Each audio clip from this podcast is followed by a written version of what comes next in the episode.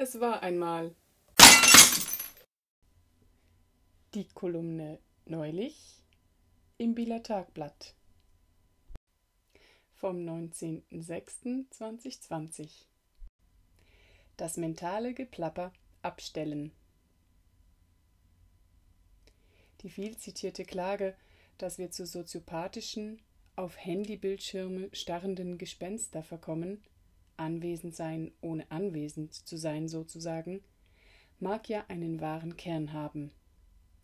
Der Klassiker Die Vereinsamung legt sich über einen wie ein Schatten an einer Bushaltestelle mit anderen Personen, wenn man als einzige Person kein Smartphone zückt, um sich sofort von der Langeweile beim Warten zu erlösen. Dennoch kann man den Geräten auch einmal etwas zugute halten. Ein positiver Nebeneffekt ist, dass sie Menschen unterschiedlichster Herkunft und Bildung mit sofortiger Wirkung völlig in eine andere Welt versinken lassen. Okay, die Welten sind dabei nicht immer über jeden Zweifel erhaben. Ich fürchte, die Welt der Einkaufs-App von IKEA ist mit Sicherheit nicht gleich erbaulich wie die App Duolingo zum Erlernen einer Fremdsprache. Statt seine kognitiven Fähigkeiten und die Verknüpfungen im Hirn neu zu verschalten oder zu vertiefen, beschäftigt man sich einmal mehr mit sich und seinen Bedürfnissen, respektive damit, wovon man meint, man muss es kaufen.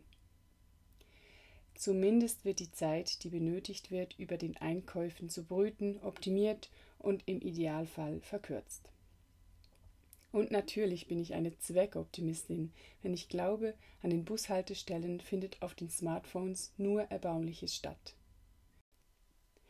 In der Regel werden Susi Sorglos oder Otto Normalverbraucher nämlich völlig sinnentleert auf irgendeinen Chat starren, zum x-ten Mal am Tag ihre oder seine E-Mails checken oder auf Facebook rumtrollen, obwohl sie oder er eigentlich nur kurz auf die Uhr schauen wollte Wann kommt dieser Bus denn jetzt?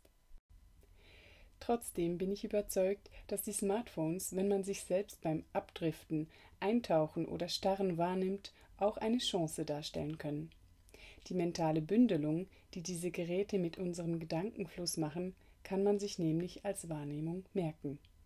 Und das nächste Mal, wenn man in der Schlussmeditation beim Power Yoga, damit das neue 30 ist 50 auch für einen selbst gilt, jawohl, wenn man also bei der Schlussmeditation Mühe hat, dran zu bleiben, bitteschön.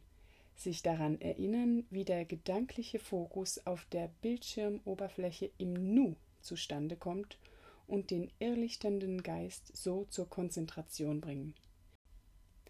Denn wenn wir schon nicht zusammen angeregt oder anregend an der Bushaltestelle schweigen, so übt euch in dieser inneren Ruhe, liebe Mitmenschen.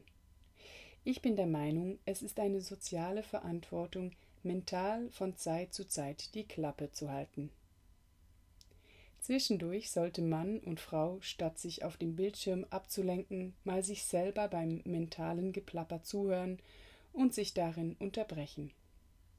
Das Geplapper lässt Grübeln aufkommen, ich zitiere, lässt vergangene Ereignisse auftauchen, endlos über die Zukunft rätseln, es nährt Ängste und Hoffnungen und sorgt dafür, dass du stets zerstreut durch die Gegenwart läufst. Es führt dazu, dass du immer unruhiger wirst und dich nur noch mit dir selbst und deinen Hirngespinsten beschäftigst. Da hilft nur gute alte Meditation. Wie wäre es zum Beispiel mit Budify statt Ikea auf dem iPhone? Das Zitat ist aus Wolf Siegner, Mathieu Ricard, Jenseits des Selbst. Dialoge zwischen einem Hirnforscher und einem buddhistischen Mönch. Berlin 2017